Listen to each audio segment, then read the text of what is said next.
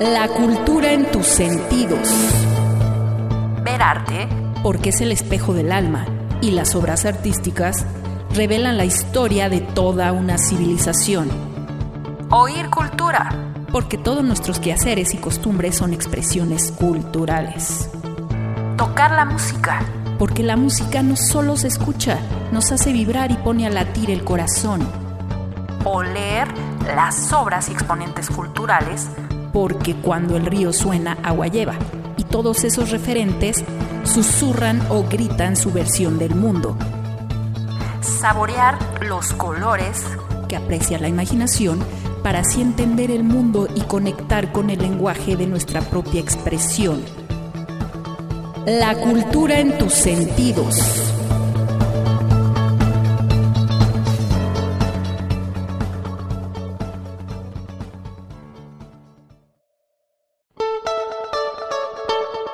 ¿Sabías que?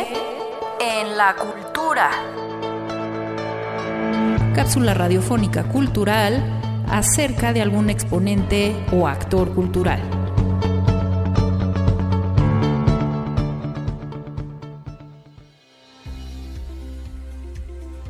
¿Qué onda gente? ¿Cómo están? Una vez más, grabando para la cultura en tus sentidos, donde les comparto referentes culturales varios desde mi propia voz. Yo soy Beto Obscura y en la sección de ¿Sabías qué? En esta ocasión estaremos conmemorando a los maestros por su día 15 de mayo. Aquí les traigo un top 5 de maestros icónicos en el cine y las enseñanzas que dejaron en sus alumnos.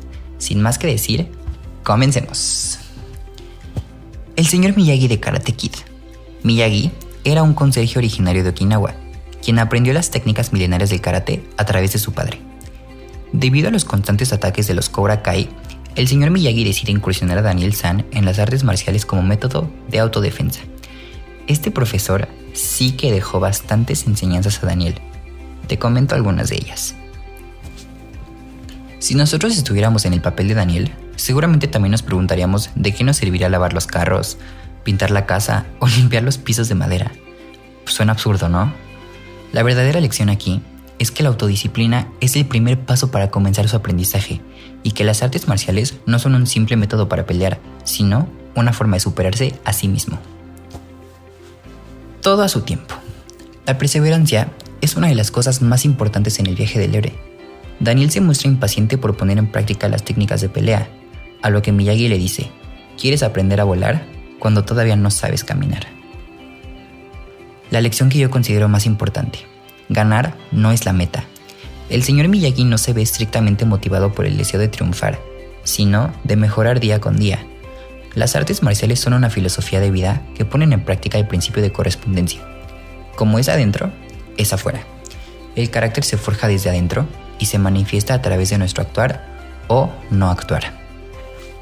Él intenta transmitir ese mensaje a Daniel, que ganar o perder no importa, lo que importa es ganar respeto, luchar por lo que queremos y confiar en uno mismo. Seguimos con una maestra que en lo personal es de mis favoritas, la maestra Miel de Matilda.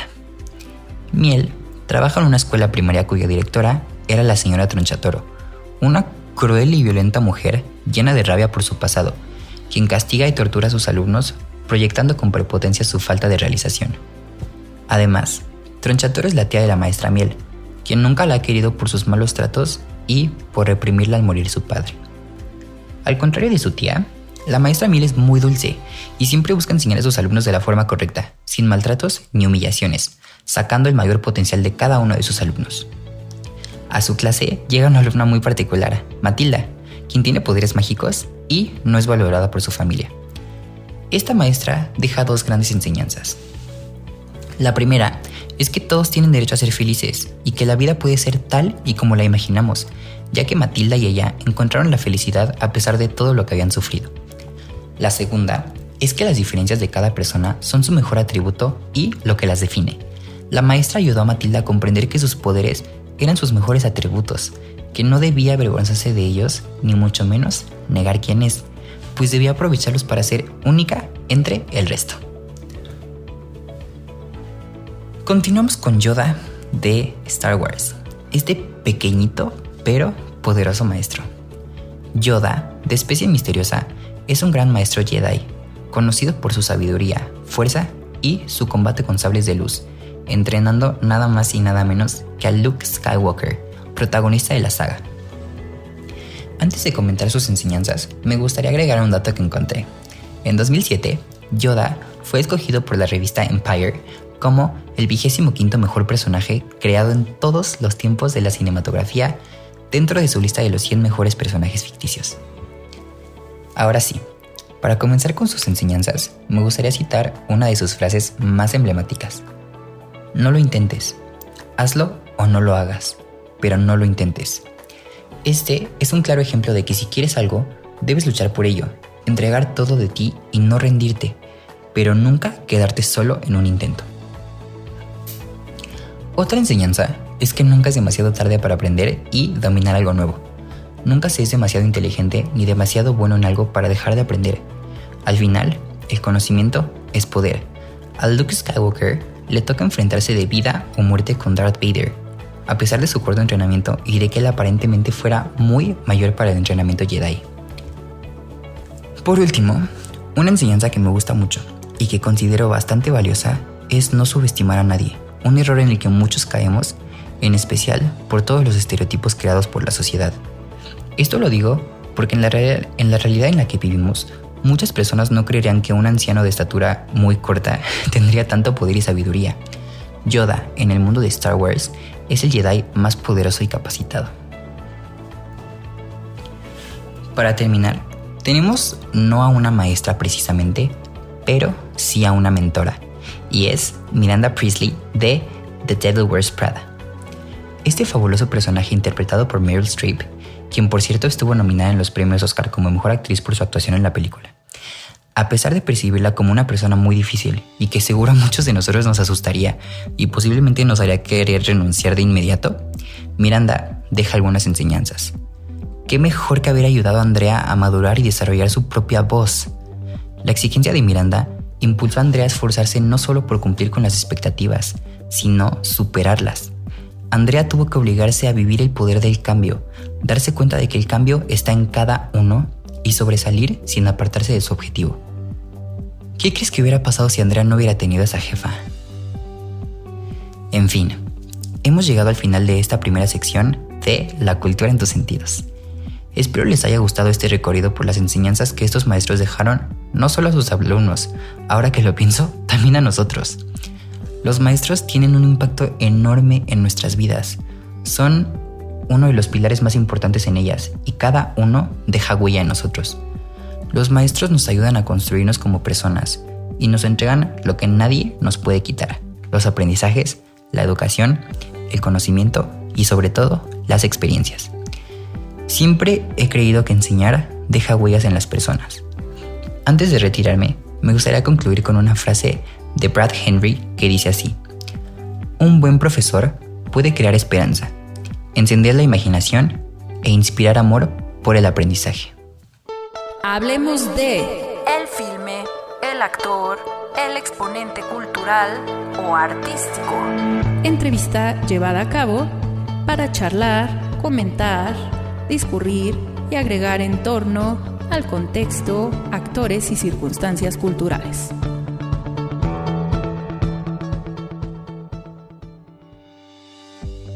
Hola, yo soy Saraí Sansores y en honor a este Día del Maestro quiero preguntarles si conocen la diferencia entre profesor, instructor y maestro.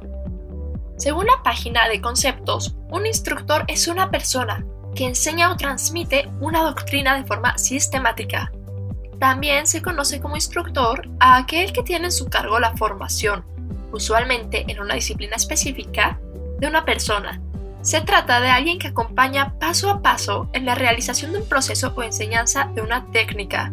Cuando escuchamos esta palabra, podríamos pensar en el ámbito militar, deportivo o incluso judicial.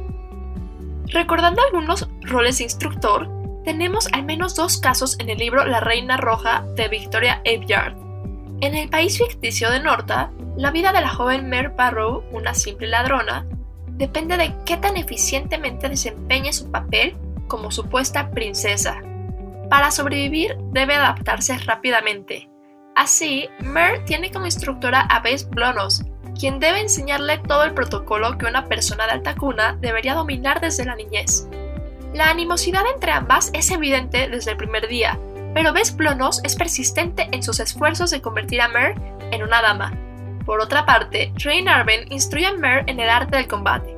Aunque también se trata de una relación hostil por ambas partes, Arben es efectivo en enseñar a Mer cómo ser una guerrera mortífera. Ciertamente, ambos personajes llevaron a cabo su labor de instruir, a pesar de los sentimientos personales que albergaban hacia la protagonista. De cualquier forma, un combate a muerte probaría la valía de Mer. ¿Cuál es mi conclusión acerca del valor de un instructor?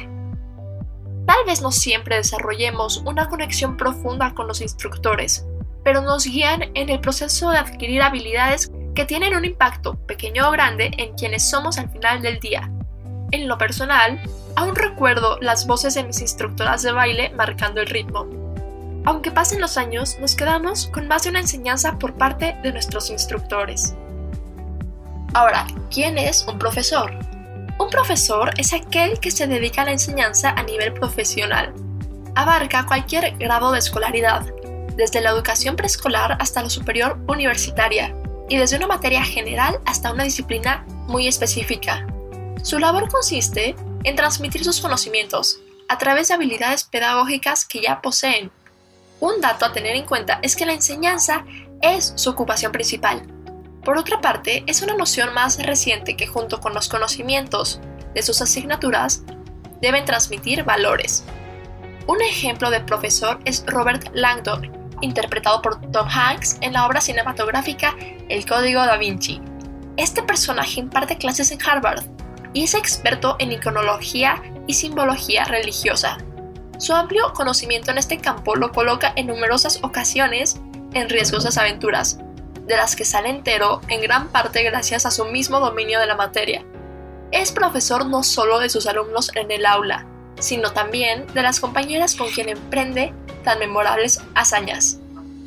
Mi conclusión acerca del valor de un profesor son muchos los que pueden ser expertos en un tema, pero son pocas las personas capaces de enseñar, y aún menos las que te hacen partícipe de ese proceso. El valor de un buen profesor es que te hace ver la materia a través de sus ojos, y al menos mientras estás en el aula, te hace sentir que no hay nada más interesante en el mundo. Entonces, ¿quién es un maestro? Un maestro es una persona que enseña o forma, especialmente aquella de la que se reciben enseñanzas muy valiosas. Es importante hacer un énfasis en que esta persona forma, es decir, el aprendizaje trasciende el aula, tiene un impacto en la persona y en su vida. Sus enseñanzas serán un parteaguas en la conducta del alumno y sobre todo en su forma de pensar. Un gran ejemplo de maestro también en la cinematografía John Keating, interpretado por Robin Williams en La Sociedad de los Poetas Muertos.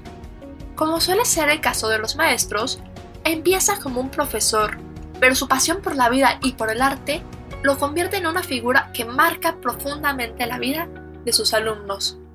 John Keating no solo despierta en ellos un nuevo afecto hacia el arte, sino que les presenta por primera vez la idea de que podrían dedicar sus vidas a caminos diferentes que los señalados por figuras autoritarias en sus vidas. Este es el caso del estudiante Neil Perry, cuyo sueño es ser actor, y quien finalmente lo cree posible tras las enseñanzas de Keating.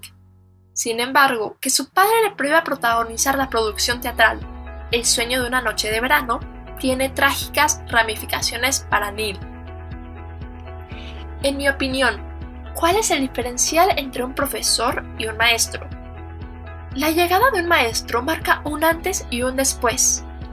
Sus palabras suelen sacudir nuestra vida, y si es que no cruzaron nuestro camino en el momento en que necesitábamos escucharlas, suelen regresar a nosotros cuando más sentido tienen. He tenido algunos maestros en mi vida, y aunque ellos no se enteraron, su presencia tuvo gran impacto en mí. ¿Ustedes en quién piensan al escuchar la palabra maestro?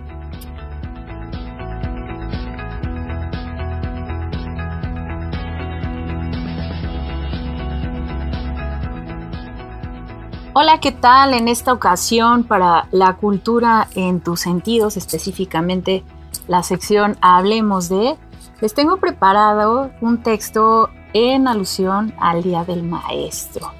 Profesores, catedráticos, maestros.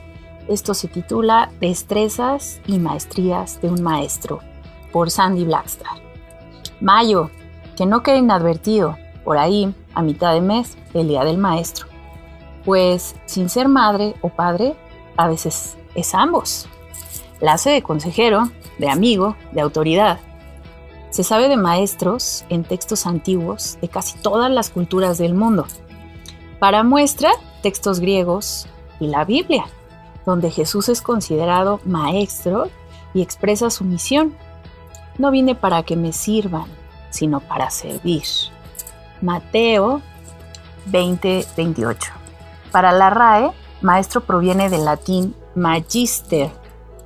Es un adjetivo que alude a una persona de mérito relevante entre las de su clase. Así, un especialista relevante puede ser un maestro, alguien que tiene maestría o solvencia intelectual, alguien quien realizó estudios de maestría o estudios en su área profesional. Ello explica por qué los maestros de la antigüedad tenían pocos alumnos o discípulos. La educación era personalizada y el maestro realizaba su labor, arte u oficio, a la par que dejaba su legado. Sócrates, maestro de Platón, y Aristóteles, maestro nada más y nada menos que de Alejandro Magno. En el Renacimiento hubo maestros inmortales como Miguel Ángel y Leonardo da Vinci. El auge capitalista popularizó escuelas o colegios.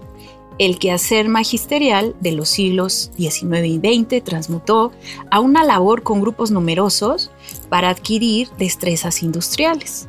Así, el prestigiado rol de maestro declinó al de ser un capacitador de grandes masas, de grandes grupos que tenían que prepararse para ganarse el pan. En contraste, Anne Sullivan, maestra de Helen Keller, escritora, activista política y sordociega por enfermedad. Sullivan, Sullivan logró un anticipado avance en la educación especial gracias a su dedicación. Irónico. Actualmente muchas escuelas el día de hoy se llaman Helen Keller y poco se sabe de la identidad de su gran maestra. Famosos filmes prestigian la labor formativa del maestro. Podemos remontarnos a maestros medievales como Guillermo de Baskerville en el filme derivado de la novela de Humberto Eco, El nombre de la rosa. Siglo XIV, el maestro, máster en inglés, Meister en alemán, es un monje franciscano que llega junto con su aprendiz Atzo de Melk a una abadía medieval en donde está una de las bibliotecas más completas del medievo. Ahí asisten a un debate de tema clerical. Fortuitamente se involucran en la investigación de una serie de misteriosos crímenes que señalan la llegada del apocalipsis. La labor y astucia del maestro se evidencian cuando muestra a su pupilo el camino de la investigación racional y libre de supersticiones hasta llegar a la identidad del verdadero gestor de los homicidios la versión contemporánea de una maestra carismática y revolucionaria la encarna Julia Roberts en un filme con notas rosas y feministas, La sonrisa de Mona Lisa. En 1953, Katherine Watson llega a la tradicional y estricta Universidad para Señoritas de Wellesley. Ahí imparte la clase de Historia del Arte. Su forma visionaria y sensible para enseñar acerca a las alumnas artistas vanguardistas y criticadas y criticados socialmente. La maestra cuestiona el conformismo y la falta de aspiraciones de tan renombrada escuela para con el perfil que proyectan sus alumnas. Su quehacer docente transgrede las reglas de la escuela cuando enseña para la creación artística, por ende, para la libre elección de su proyecto de vida. Así, les dejo en este momento dos recomendaciones fílmicas alusivas al maestro. Sí, me refiero a El nombre de la rosa, ya sea que prefieran la versión novelística o fílmica, y desde luego que también la sonrisa de Mona Lisa. El maestro, siempre especialista, paciente transmisión, transmisor de actitud, conocimientos, elección y quizás destino. ¿Quién ha sido para ustedes solamente un instructor? ¿Quién ha sido para ustedes un profesor? ¿Y quién ha trascendido para llenar esa talla amplia que ocupa un maestro? Ventana literaria. Un encuentro uno a uno con la página en blanco. Creación literaria propia. El relato, el cuento, el poema. Ventana literaria.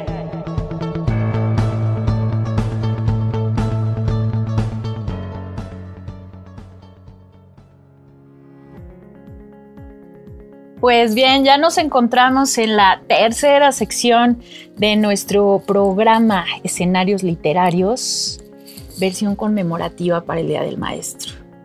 En esta ocasión, en Ventana Literaria, quisiera más que mostrarles algún trabajo literario propio, platicar de, grandes citas textuales, de las palabras de autores varios que han aportado en cuanto a su dimensionar quién o qué es un maestro. Desde esa óptica les voy a, les voy a leer algunas palabras de algunos grandes y vamos comentando. Entonces, por ejemplo, Carl Menninger dice, lo que el maestro es es más importante que lo que enseña. Entonces, escojo esta definición porque definitivamente me parece que cuando una persona simplemente se queda en el estatus de proveedor de conocimientos o de enseñar el know-how, el cómo hacer las cosas, pues te quedas en calidad de instructor, tal vez de profesor, pero ya hablar de maestro, esa eh, tridimensionalidad, la adquieres a partir de que tienes sabiduría, eres y entonces lo podrías transmitir a pupilos, alumnos varios. Por su parte, Confucio menciona que un maestro es quien volviendo a hacer el camino viejo aprende el nuevo. Entonces puede considerarse un maestro. Creo que aquí Confucio apela mucho a el apropiarse de los conocimientos para trazar la propia senda y entonces e, ese, eso es algo muy deseable que, que ha forjado las civilizaciones varias que a partir de los peldaños de conocimiento que fincaron los primeros hombres, se pueda seguir evolucionando mediante, mediante apropiarnos qué son las cosas, cómo funcionan y nos seguimos planteando cuestiones, ¿verdad? Seguimos haciéndonos todavía las grandes, las grandes preguntas. Por ahí Arturo Graf, escritor y poeta italiano. Excelente maestro es aquel que, enseñando poco, hace nacer en el alumno un deseo grande de aprender, Claro, yo creo y, estoy completamente de acuerdo, la labor finita del profesor. Nosotros, yo en mi calidad de profesora, eh, no sé, no me atrevería a ponerme el apelativo de maestra, pero en mi calidad de profesora, si tenemos un espacio limitado, un tiempo muy limitado, entonces creo que cuando mucho soy iniciadora de fuegos, Mm, a veces hay que ceder la batuta, a veces son los mismos alumnos quienes deberán continuar, pero como dice Arturo Graf, pues tratando de promover el que germine en el alumno ese deseo de aprender. Por su parte, John Locke, filósofo inglés, dice que el trabajo del maestro no consiste tanto en enseñar todo lo aprendible, sino en producir en el alumno amor y estima por el conocimiento.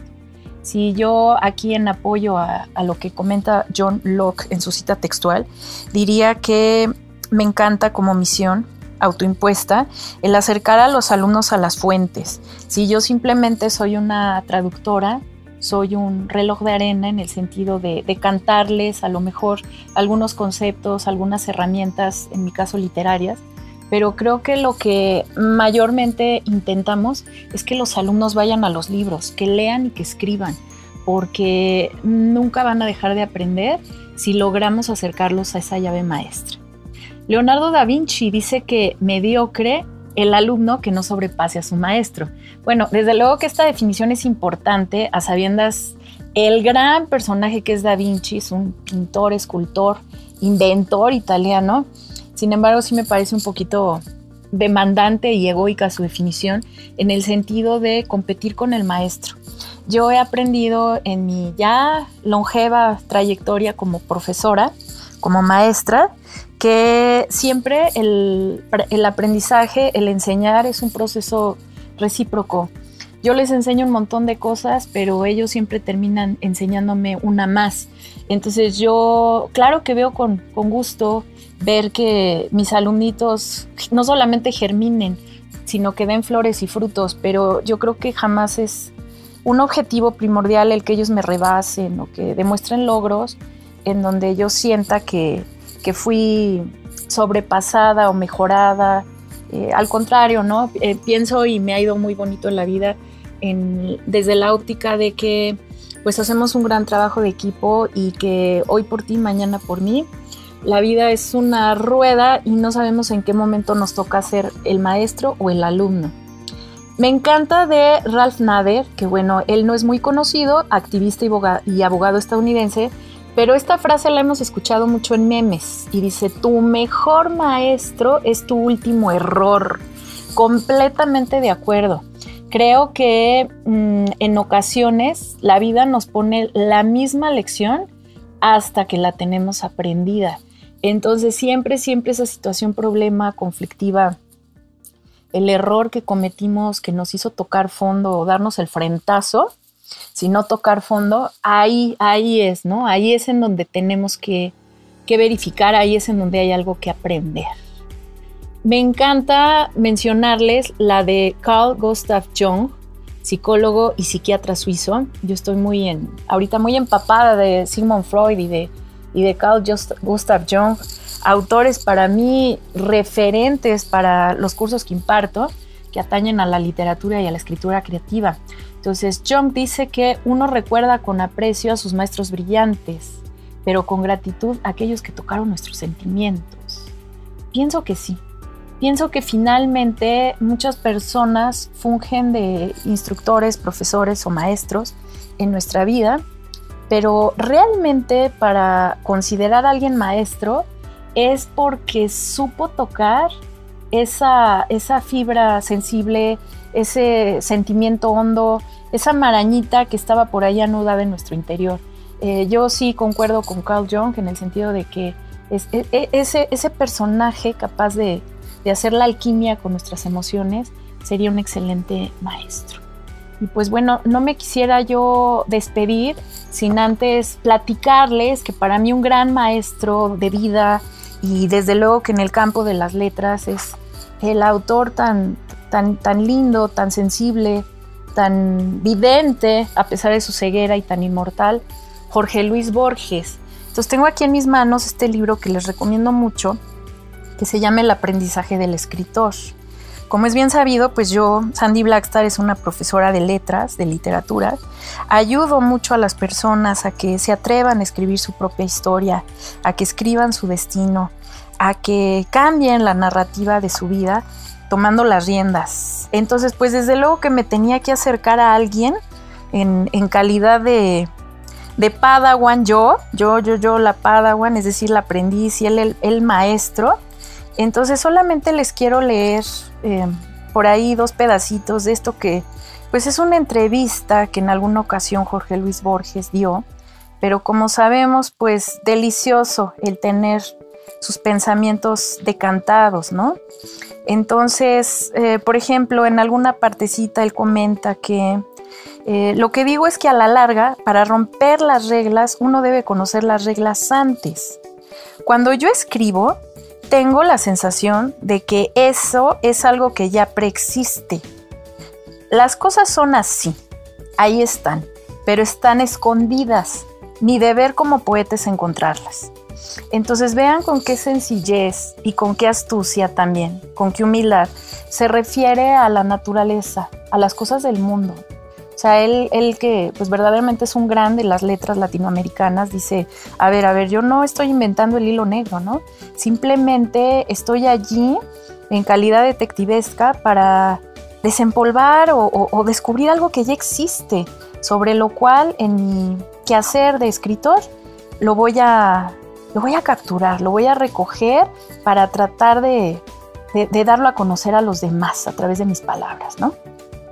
En esta, en esta partecita está hablando específicamente de la poesía, a contarles que él consideraba que era un pésimo poeta, yo discrepo totalmente, si una, una mente tan genial y persona tan, tan, tan alfabetizada definitivamente no podría ser un mal poeta. Y sin embargo él dice aquí, ¿no? Mi consejo a los poetas jóvenes es el de empezar por las formas clásicas del verso y solo después de eso ensayar posibles innovaciones. Creo que él apela mucho a, a lo que ya está escrito, ¿sí? Hay libros, hay antecedentes, hay personas que nos anteceden, de quienes tenemos algo que aprender. Entonces no hay que tratar de descubrir lo que ya ha sido descubierto, tratando de parafrasear yo a Borges. Entonces en este sentido, pues conocer las reglas para entonces innovar o, o tratar nosotros de ponerle nuestro sello personal a ese escrito, a ese conocimiento, a ese concepto, en general a la creación, en este caso literaria. Entonces dice por aquí, ¿no? Él mismo, Jorge Luis Borges, si uno trata de componer un soneto, uno ya tiene algo de antemano y el lector puede anticipar la forma. En cambio, si uno intenta escribir en verso libre, todo depende íntimamente de uno. Uno tiene que ser técnicamente mucho más hábil para intentar el verso libre. Entonces, coincido totalmente. Digo, es mi maestro, pero lo difícil es tener decantado el pensamiento propio, no se diga identificar el sentimiento propio, eh, cosa difícil en, la mezcla alquimista que se teje en nuestro interior y entonces escribir de ello. Entonces, bueno, creo que de manera muy empática y pues también sencilla, humilde, como he dicho ya, Jorge Luis Borges nos acerca hacia verificar primero lo que ya está. ¿No? Lee a otros, verifica que escribieron otros y entonces intenta tú darle sentido a eso mediante la apropiación. Eh, es así como yo lo entiendo, humildemente lo entiendo y digo, nos está dando lecciones para escribir, pero para la vida, ¿no? Entonces, quiero finalizar eh, con, algo que es muy borgiano, que es hacer la, cita dentro de la cita. Entonces, citando a, a, Borges, él a su vez cita a Alfonso Reyes, que bueno, también fue un literato demasiado importante en nuestro contexto de habla hispana. Y entonces Alfonso Reyes, escritor mexicano y maestro de maestros, él fue maestro, él fue catedrático en una escuela y en esta ocasión está citado en el aprendizaje del escritor de esta manera. Tenemos que publicar lo que escribimos, porque si no lo hacemos, probando todas las posibles variaciones, no paramos de modificarlo y no vamos más allá de eso. Nosotros publicamos para no pasarnos la vida corrigiendo borradores y entonces para librarnos de un texto. Me encanta, me encanta la ironía que, encierra este fragmento eh, porque, eh, claro, Borges tendría que haber citado esto, ¿no? Definitivamente el estilo paradójico e irónico de mi maestro Borges, pero refiriéndonos a Alfonso Reyes, ¿no? Pues te está diciendo que finalmente hay que dar el paso, el salto al vacío en cuanto a legitimar algo que ya hicimos, ¿verdad? La creación pura, la creación literaria, la creación artística, en fin, cualquiera de nuestras criaturas que se derivaron de un proceso de aprendizaje, porque si no nos vamos a pasar ensayando y en borradores y gestando la idea y total que no termina de, de nacer, entonces también hay que darle la bienvenida en el mundo y permitirle existir, que se pruebe, que se verifique, a lo mejor trascienda, a lo mejor no, pero creo que también hay una experiencia de aprendizaje en cuanto a abrirla esa idea, la que sea, eh, pero que venga de nuestra labor creadora, y entonces ver cómo le va, ¿verdad? Es decir, sí, sí, sí aprendemos de los errores, sí aprendemos de compartir, aprendemos de, dar a conocer al mundo, en ocasiones recibimos las palmas, en ocasiones recibimos los, los abucheos, en ocasiones indiferencia, ¿verdad? Sobre todo en un mundo tan saturado de información, pero el asunto, y desde el consejo del maestro Alfonso Reyes, citado por Borges, pues hay que intentarlo, ¿verdad? Hay que librarse de un texto, hay que permitirse la oportunidad de verbalizarlo, de decirlo, de gritarlo al mundo, porque si no, pues siempre nos vamos a quedar en el signo de interrogación o en el silencio. Y pues bueno, ya para cerrar esta sección y no extenderme más, pues sí quisiera decirles muy en el, en el tenor de, de, Jorge Luis Borges, que en, lo personal considero que, el maestro se forja a partir de, enseñar, de transmitir, ¿sí? de dar a conocer cómo él ve las cosas, su visión del mundo y entonces practicar su discurso.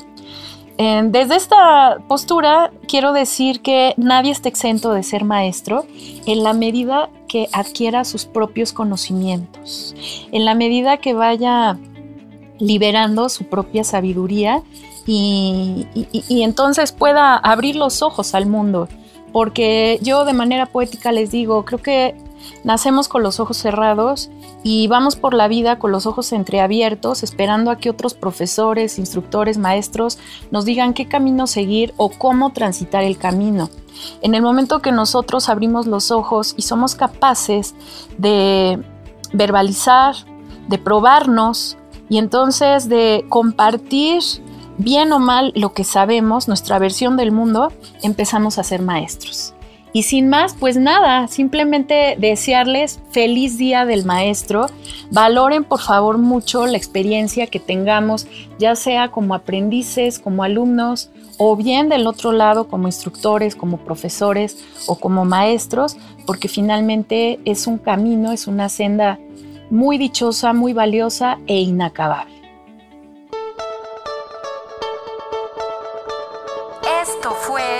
La cultura en tus sentidos.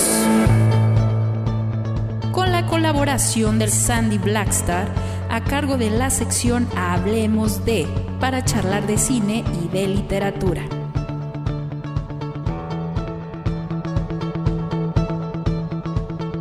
Con el apoyo de todas las voces estudiantiles que sumen en el reconocimiento y en la promoción cultural, a través de este programa La cultura en tus sentidos.